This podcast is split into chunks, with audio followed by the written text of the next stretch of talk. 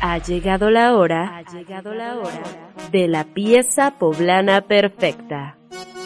Esto es Pipopeando, el podcast con Alan Bermúdez. Ya sé, ya sé, después de casi un año sin subir podcast, regresamos a esta plataforma llamada Spotify y también lo, lo solemos subir ahí a, a, a la página de Facebook, que déjenme les digo, ya somos más de 120 mil seguidores. La última vez que subimos el último episodio de un podcast a Pipopeando, teníamos 50 mil seguidores.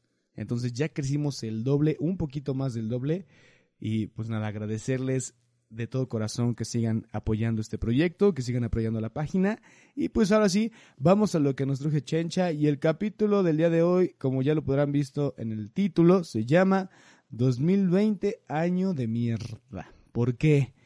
Apenas vamos tres meses del 2020. Bueno, hoy se termina el, tercer mes. Estamos grabando en el 31 de marzo del 2020 y ya pasó de todo. Bueno, no de todo, pero sí muchas tragedias, muchos escándalos, muchos ruidos sociales, de los cuales vamos a hablar hoy eh, de dos de entrada, ¿no? Y pues bueno, muchas personas, los que me escuchan por lo general son estudiantes de diferentes universidades, pero vamos a hablar hoy de la UAP y es que hay temor, hay miedo de que el semestre se reinicie de cero. Y es que desde los paros del 25 de febrero, en diferentes facultades, iniciándose por la Facultad de Medicina, pues las actividades y clases en la UAP oficiales clases oficiales en la UAP se suspendieron porque recordemos todo este movimiento que hubo de las poros de las facultades, de la mega marcha, que ahorita les voy a platicar un poquito más de eso, pero pues muchos estudiantes estaban hablando sobre una un reinicio de semestre para el mes de agosto, dependiendo de cómo nos vaya durante esta contingencia, porque eh, se están quejando mucho de los classroom, de cómo se están manejando estas actividades, que prácticamente lo que están haciendo los maestros no son clases online, a lo mejor la mayoría no lo está haciendo así, lo que están haciendo es atiborrar al alumnado de pura actividad y tarea, que prácticamente es, ahí están los libros, ahí están los textos, léanlos, subrayenlos y háganme un resumen, ¿no? Y eso es lo que se está haciendo, al menos, por ejemplo, mi hermano está pasando por esta onda de, de clases en línea, que pues no lo he visto en ninguna clase, prácticamente lo he visto en pura eh, actividad que anda haciendo prácticamente todo el día. Pero pues recordemos que, repito, desde el 25 de febrero se cerraron en varias facultades los, los, pues las actividades oficiales. Sí hubo como unos asesoramientos de alumnos de semestres más arriba para los semestres más bajos que daban clases o daban como un asesoramiento de X o Y materia, pero no contaba como tal dentro del plan de trabajo de la universidad. O sea, esto no contaba como una clase oficial. Pero súmenle todo este paro que duró aproximadamente dos semanas, dos semanas y media, después de que vino también la marcha del 5 de marzo, que fue una monstruosidad de marcha, más de 150 mil alumnos y docentes de diferentes universidades que se unieron a este movimiento. Luego de ahí vino el del 9, nadie, ninguna mujer se mueve, que también hubo paro por parte de las mujeres, que aunque estaban ellos en este, ellas en este paro, pues algunas alumnas decidieron regresar a casa y encerrarse para cumplir el propósito de este movimiento del 9 de marzo. Después de eso ya regresaron a sus actividades de paro pero no de clases. Algo que sí quiero mencionar sobre el paro que tuvieron de clases es que hubo muchos reportes y muchas leyendas urbanas referente a que dentro de estos paros los alumnos mantenían relaciones sexuales dentro de los salones, dentro de las instalaciones de la facultad, echaban relajo. Yo tuve la oportunidad de pasar por la Facultad de Medicina que está sobre la 31 estaban tomando, estaban bailando, estaban gritando. Yo lo sentí más como un relajo. Al principio le veía forma, ya después empezaron a perder el rumbo de este movimiento. Y más que nada el perder clases, y esto es una opinión, una opinión personal, o sea, mía, mía, mí de Alan Bermúdez, es de que entiendo el enojo, entiendo el movimiento, aplaudo el movimiento que hicieron del, del si fue el 5 de marzo, sí, del 5 de marzo de la Maga Marcha, pero prepárate para ser un mejor, un mejor mexicano, ¿no? Una persona preparada, estudiada, que puede cambiar el rumbo de, de nuestro país y no hagas paros, porque al principio les comentaba, sí estaba como bien estructurado este movimiento, sí estaba como justificado, estaban haciendo buenas cosas, y de repente ya empezaron a tomar libertad con libertinaje, y lo vi en, primera persona, o sea, eso fue lo que yo vi, inclusive les digo, tomando, teniendo relaciones sexuales en los salones, burlándose de decir X o Y cosa, pero miren, ahí está lo que pasó. Ahora, Imagínense la seriedad después de este paro, terminamos el paro, bueno, terminaron el paro ellos, yo no me uní, terminaron el paro e hicieron un evento que después lo eliminaron por las críticas que le hicieron de una macropeda. ¿Qué decía? Macropeda posparo. O sea, iban a juntarse muchas universidades para tomarse, para, para tomar, para empedarse, para hacer una fiesta, lo que sea. Y digo, a ver, ¿dónde queda la seriedad en este tipo de movimientos? Si estás hablando de que se quiere tomar un movimiento, que quieren seguridad, que quieren esto, que quieren el otro, y de repente muestras, y no estoy diciendo que todos, o sea, no estoy diciendo que todos, estoy diciendo a lo mejor solamente algunas personas, algunos alumnos que, que, que sí tomaron esto como relajo, ¿no? Pero, ¿cómo, cómo respaldas la, la seriedad de un movimiento tan grande que hiciste de parar una universidad entera, que no solamente fueron cosas de la de facultades académicas, también hubo dependencias, bueno, no dependencias, sino áreas administrativas, ¿no? En donde retrasaron los pagos de los maestros porque no podían ingresar a hacer sus actividades, donde retrasaron sueldos de de dependencias de la universidad o de empresas que tienen eh, convenio con la universidad que no pudieron llegar y pagar o no pudieron hacer un depósito, no pudieron hacer una transferencia por estos paros, ¿no? Y también estaba en la onda de que no, es que no se les está dejando, no se les está prohibiendo pasar y videos.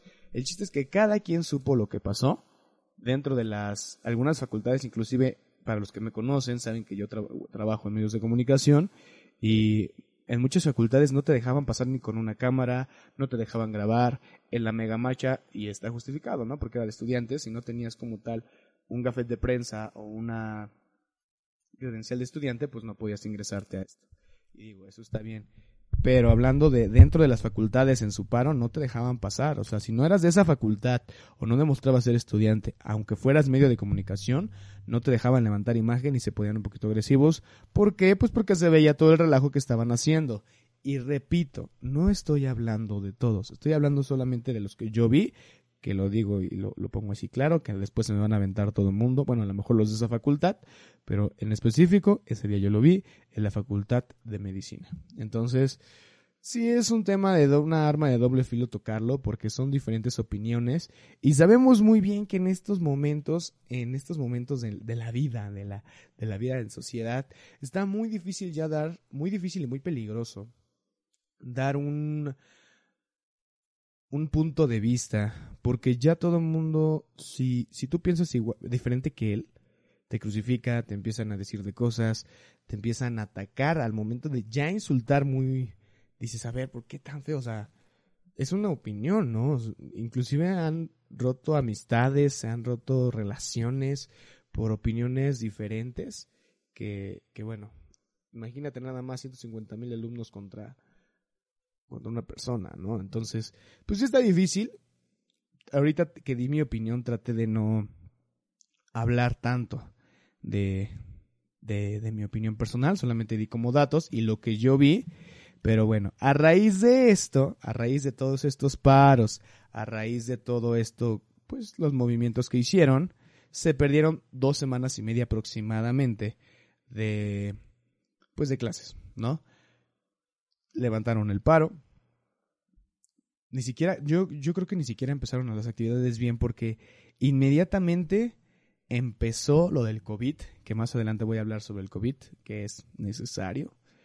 Empezó sobre lo del COVID-19, los paros de, de, bueno, no paros, ya suspensiones de clases a nivel ya oficiales por esta onda de la contingencia, por esta onda de la, no cuarentena todavía, pero sí contingencia, sí ese, eh, ese resguardo de, para, para cuidar nuestra integridad física, de salud sobre el no estar en lugares concurridos, el no estar en lugares con muchísimo tráfico de gente. Y pues se paró. Pararon las actividades en la UAP. Y por ahí decían, yo no sé qué tan cierto sea. Ahí si lo saben, déjamelo en un inbox en la página de Facebook, Pipopeando. Pero que si pierdes un mes de clases, pierdes el semestre completo.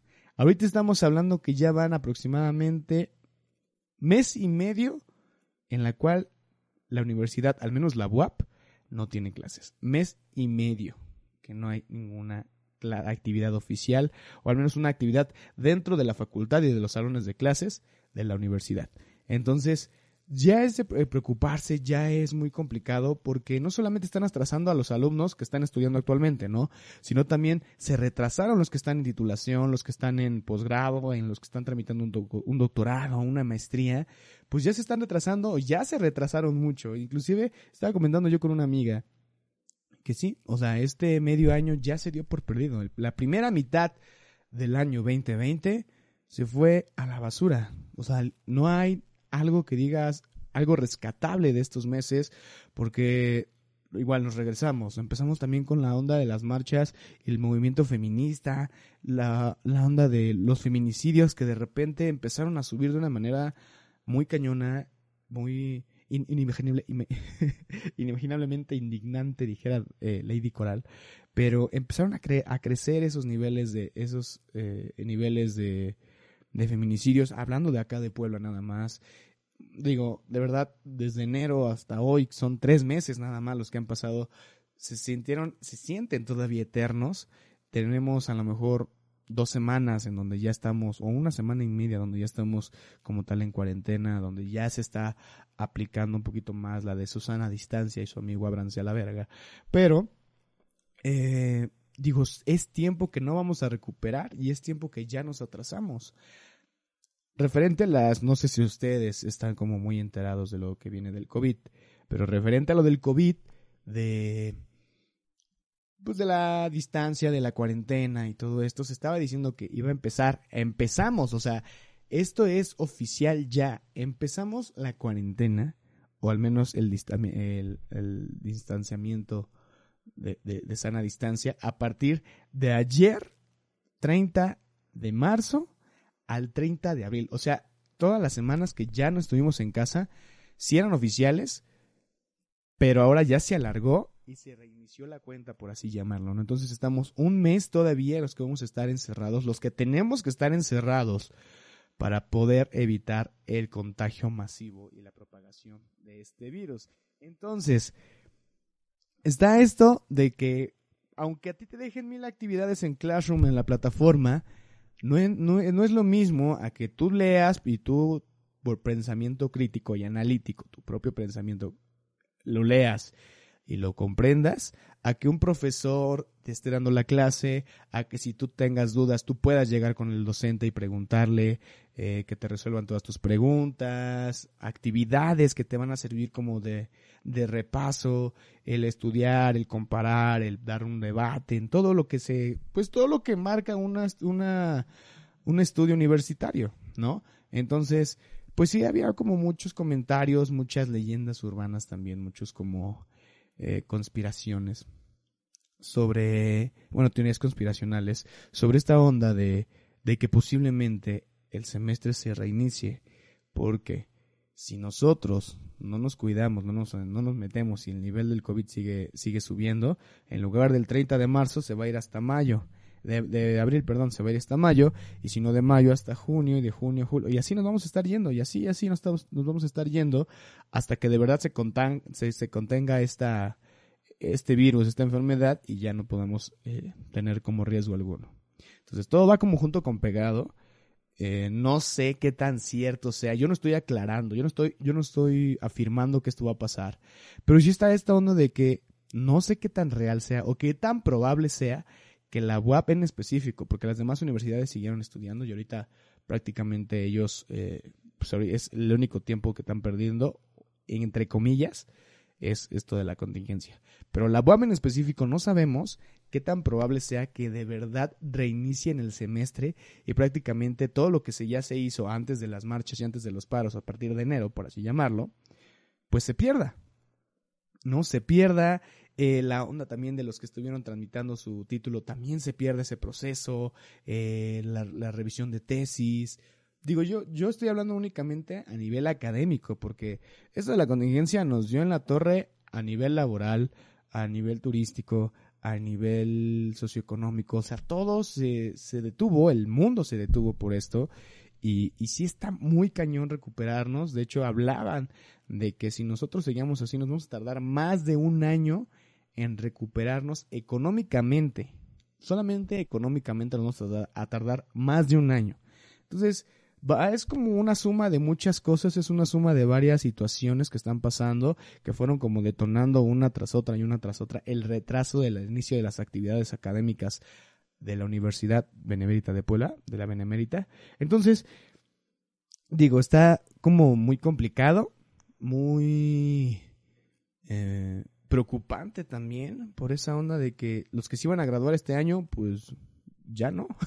o sea, ya no. Y hay muchos memes y muchos lo quieren tomar como gracia, pero yo sé que en el fondo les está afectando y les está preocupando, ¿no? Porque ya te atrasaste y ya nos atrasamos unos meses de vida todos, todos.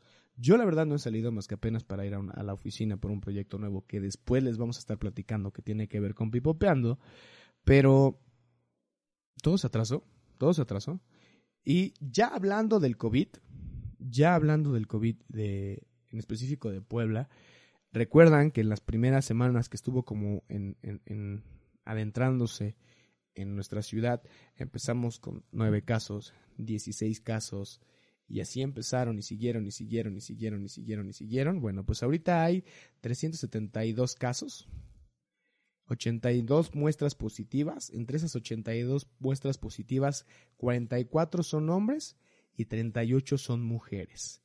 Importados hay 41 infectados. Asociados de importación 19. Transmisión comunitaria 21. Hay mucha duda sobre qué es una transmisión, comunitaria. Ahí les va. La transmisión comunitaria es, por ejemplo, mi amigo fue a Italia, se contagió, llegó y me contagió a mí. Sale, me contagió a mí. Y yo por estar en mi casa contagié a mi mamá. Y mi mamá fue al súper y tuvo contacto con tres personas, ¿no? Entonces, esas tres personas ya también están contagiadas y esas tres personas van a contagiar a otras tres personas cada una y así se van a ir. El chiste, eso es una transmisión comunitaria y eso es lo más riesgoso en importados, pues, y, y, de importación es eso, ¿no? Que fueron a, a X lugar, a X país donde está la enfermedad, llegaron a Puebla y llegaron infectados, ¿no? Pero los contagiaron. Pero ahora, en la vista, que fueron de, llegaron y como que fueron lo más sonado de Puebla, que hubo mucho más infectado en la vista, pues los, las personas que estaban en la vista y, trataron con gente fuera de este, de este fraccionamiento, bueno, de esta colonia, pues también fueron infectando y esos infectados van a empezar a infectar a más. Eso, es una transmisión comunitaria. Se ha reportado que hay nueve personas recuperadas de este COVID-19. De hecho, ustedes se pueden meter a plataforma geo, o sea, plataformageo.puebla.gov.mx y les está dando el mapa de Puebla donde están las estadísticas en vivo. O sea, se va actualizando todo esto y se va actualizando pues toda la información que tienen. Ahorita los lugares que están eh, más infectados, por ejemplo, bueno, en los municipios que hay casos, en Teciutlán hay un caso. Aquí en Chachicomula hay otro caso. En Izúcar de Matamoros hay cinco casos de contagio. En Atlisco hay dos casos y un, una persona que falleció. Esta persona llegó de Estados Unidos, se quedó con su para visitar a su familia. Él venía infectado y acá falleció. De ahí tenemos también a Chietla con dos casos. Tenemos a San Andrés Cholula con 16 casos. A San Pedro Cholula con tres casos de infectados. Huejotzingo 1. Chotzingo 1. Atlisco, bueno, ya les dije que eran dos casos. Eh, déjenme ver. Clapanalá, un caso. Puebla, 46 casos. Puebla Capital somos 46 casos prácticamente el 50% de los casos en todo el estado de Puebla está en la capital. ¿Y esto a qué se debe? Sí se ha, es muy difícil mantenernos en casa, es muy difícil estar encerrados, más para las personas, y yo creo que lo han escuchado millones de veces en las redes sociales, en la televisión, pero el hecho de que hay personas que viven al día, es decir, que diario tienen que tener una ganancia para poder comer, diario tienen, tienen que tener un, un ingreso económico para poder pagar servicios, para poder pagar prácticamente todo, ¿no? O sea, de eso se mantienen. Entonces, al día ellos van sacando, como son los casos de los taxistas, todos los que manejan Didi, todos los que manejan Uber, que se pueden estar anunciando aquí. eh, ¿Quién más? Pues todos los, los, los locales, todas las personas que salen a, a vender tacos, merengues, artesanías y de por sí los que los artesanos, los que van a vender al centro al centro histórico sus artesanías que viven prácticamente de eso, casi no les compran porque no somos de apoyar el producto local, casi no les compran. Ahora imagínense con esta contingencia con la, con el caso de la pandemia donde tienen que estar encerrada la gente, pues es aún más difícil que puedan ellos tener algún ingreso lo cual les permita vivir. Entonces, pues está muy muy complicado esto, pero hay personas, hay personas que sí pueden hacerlo, ¿no? Que sí pueden hacer esto de, de quedarse en cuarentena, de hacer el home office, que muchas personas ya lo están haciendo, que es lo adecuado, que es lo, lo correcto, el, el hacer todo, todo pues e, e, desde casa, trabajar desde casa para que pues a lo mejor la empresa en la que están trabajando no, no se complique, ¿no? Pero por ejemplo, les comentaba hace rato en el inicio de este podcast que yo tuve que salir a, a La Paz para, para atender unas cosas de un proyecto, ir a una oficina de allá, pero literal fue de mi casa al taxi, del taxi a, a la oficina, de la oficina al taxi y regresé. No tuve contacto con nadie más más que con mis compañeros, que tuvimos todas las medidas de, de higiene y de precaución adecuadas para poder nosotros ah, entablar una conversación ahí, ya saben, el gel antibacterial, lavarse las manos, tener una distancia pues considerable y, y, tener nuestra junta sin ningún problema. Pero en el transcurso en el que yo iba y me metí por el centro, el, chofer se metió por el centro, veías muchas personas en el centro histórico, muchas personas en la plancha del Zócalo, eh, en todo lo que es la avenida Reforma, también todo estaba atiborrado de gente, la gente cree que estamos de vacaciones y no, oficialmente no.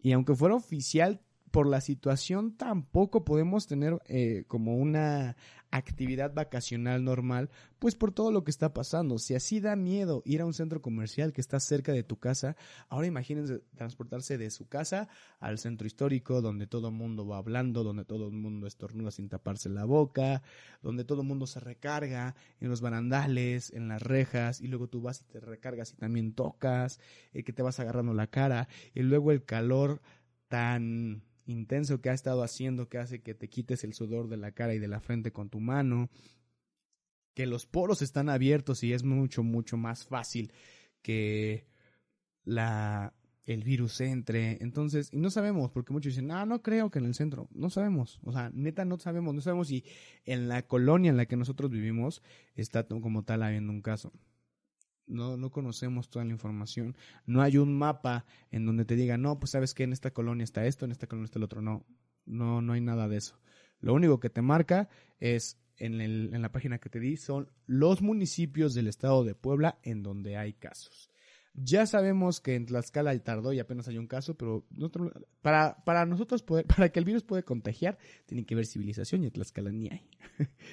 pero sí es muy difícil esto y, yo creo que hemos escuchado la palabra difícil en este podcast más de mil veces, pero nosotros hacemos que esto nos pase, o sea, nosotros tenemos en la mano la oportunidad de, de cambiar esto, ¿no? Pero somos muy imprudentes y yo entiendo que hay un estrés de que estar encerrado, yo lo estoy viviendo, el estrés de estar encerrado, la la desesperación de quererte salir, de ir a hacer otras actividades, de ir a hacer esto, de ir a hacer el otro, pues obviamente también crea como cierto conflicto dentro de ti y empiezas a malviajarte y empiezas a ponerte de malas, te empiezas a pelear con todo el mundo y, y entiendo, o sea, es muy entendible todo esto, pero tenemos que trabajar de la mano, bueno, de la mano, pero de lejitos, tenemos que estar más juntos que nunca, pero más alejados trabajando en esto, ¿no? Y a lo mejor si vas en el súper, una persona, no recuerdo el nombre, que se dedica a, a los deportes, narraciones y analista y todo esto, que decía, compren dos cosas, ¿no? Dos cosas de cada quien, dos paquetes de papel de rollo,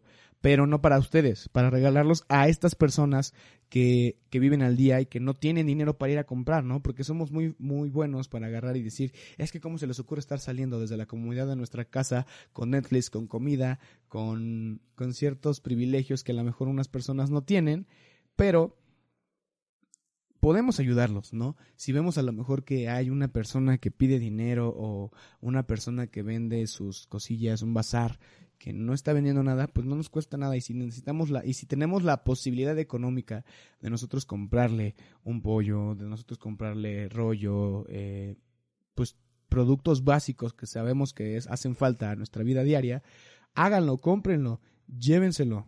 eh, apoyen a eso, ¿no? En, la, en los centros comerciales, a los famosos cerillitos, que la mayoría son de la tercera edad, si no es que todos, los mandaron a sus casas, pero por ejemplo aquí en un Soriana que está cerca de mi casa, hay unas cajitas en donde está la foto de la persona y hay un como una tipo alcancía para que tú metas el dinero. Hazlo, métele de a 10 pesos, de a 20 pesitos, o sea, neta, si tenemos la posibilidad de hacerlo, hay que ni, ni lo piensen, ¿no? Es, órale, va, lo metemos. ¿Por qué? Porque esto es de todos. O sea, el, estado es de todos. A lo mejor hay gente que no nos caemos y no nos van a caer. Pues entiendo, entiendo y, y, y, sí pasa. Pero digo, yo creo que lo, lo importante de esto, lo, importante lo importante de todo esto es tomar en serio las cosas. De verdad, tomar una eh, actitud o una... ¿Cómo les puedo decir? Tomar acciones, tomar acciones que nos beneficien, tomar acciones que nos ayuden para poder salir antes de todo esto que nos está pasando. Si nosotros empezamos a, a respetar las indicaciones que se nos dan en las conferencias de prensa, en la estatal y en la nacional, si nosotros tomamos nuestras medidas de precaución adecuadas y al pie de la letra, esto en lugar de a lo mejor alargarse dos meses, se va a quedar en el mes que se tiene previsto.